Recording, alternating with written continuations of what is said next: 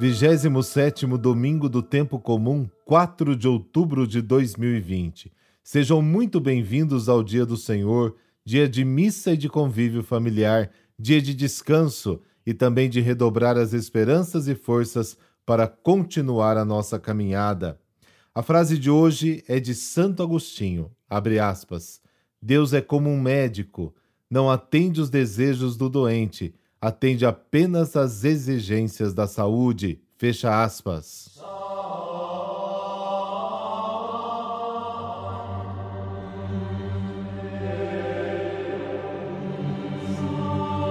Mãe de Deus e nossa mãe, Senhora do silêncio e do recolhimento, consagro-vos minha inteligência e meus sentimentos para acolher os mistérios da fé e guardá-los em meu coração Consagro todo o meu ser e comigo toda a minha família.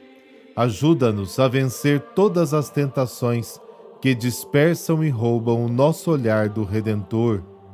Refúgio nas horas confusas da vida, o teu coração imaculado é colo de mãe. Teu silêncio, mãe querida, revela a obediência humilde de tua alma. Tua paz nos conduz ao coração do teu filho Jesus ele é a razão da nossa alegria. Coloca-nos entre tuas mãos e teu coração. Guarda-nos, protege-nos e mostra-nos os segredos do teu amor. Amém.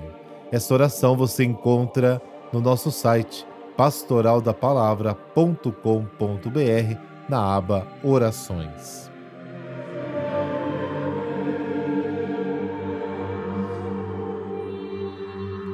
O contexto do evangelho deste domingo é o seguinte: as principais autoridades religiosas da época perguntam a Jesus com que autoridade ele fazia e falava do reino.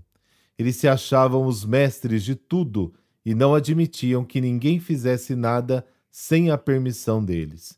E o episódio da vinha, que é o texto de hoje, faz parte de uma das respostas de Jesus.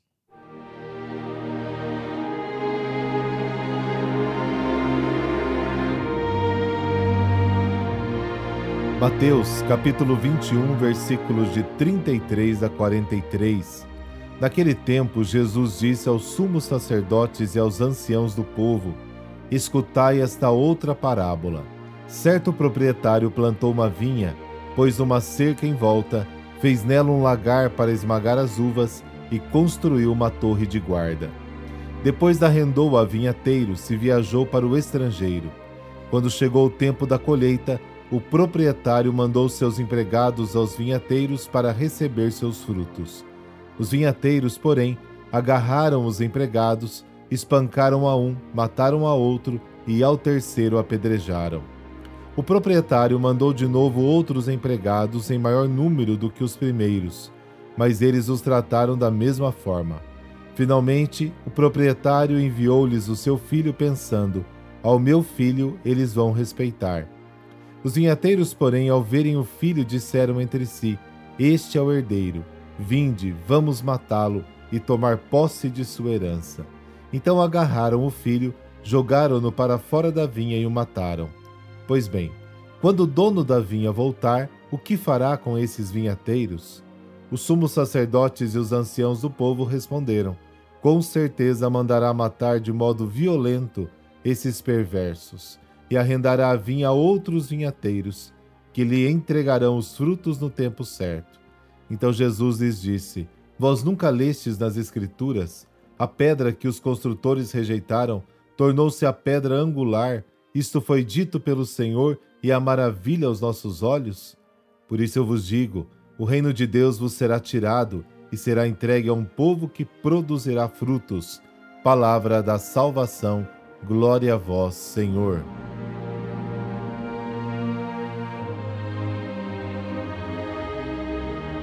A parábola é clara. Jesus questiona os líderes do povo. É o momento em que Deus pede contas da vinha. Rejeitaram os profetas, mas ainda podem acolher o filho, o herdeiro. É a última chance. A parábola apresenta a morte do filho como um crime premeditado.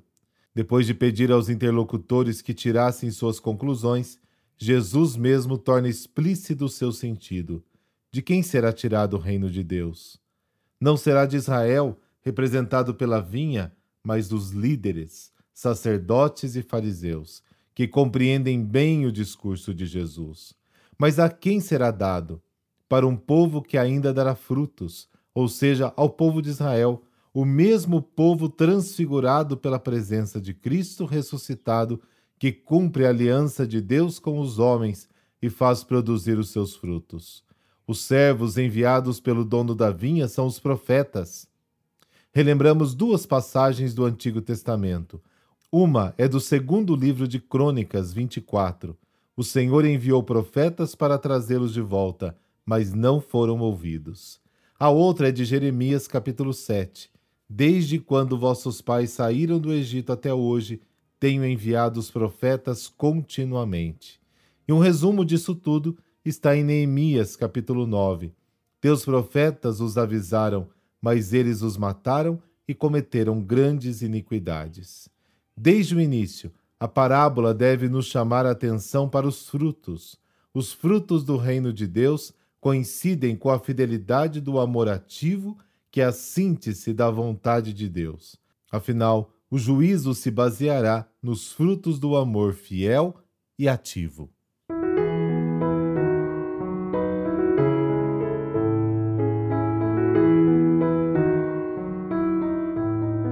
E hoje é dia de São Francisco de Assis.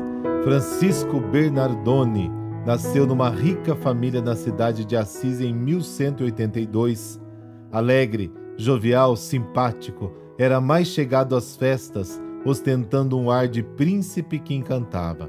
Mas, mesmo dado às frivolidades dos eventos sociais, manteve em toda a juventude profunda solidariedade com os pobres. Francisco logo percebeu não ser aquela a vida que almejava. Chegou a lutar numa guerra, mas o coração o chamava à religião.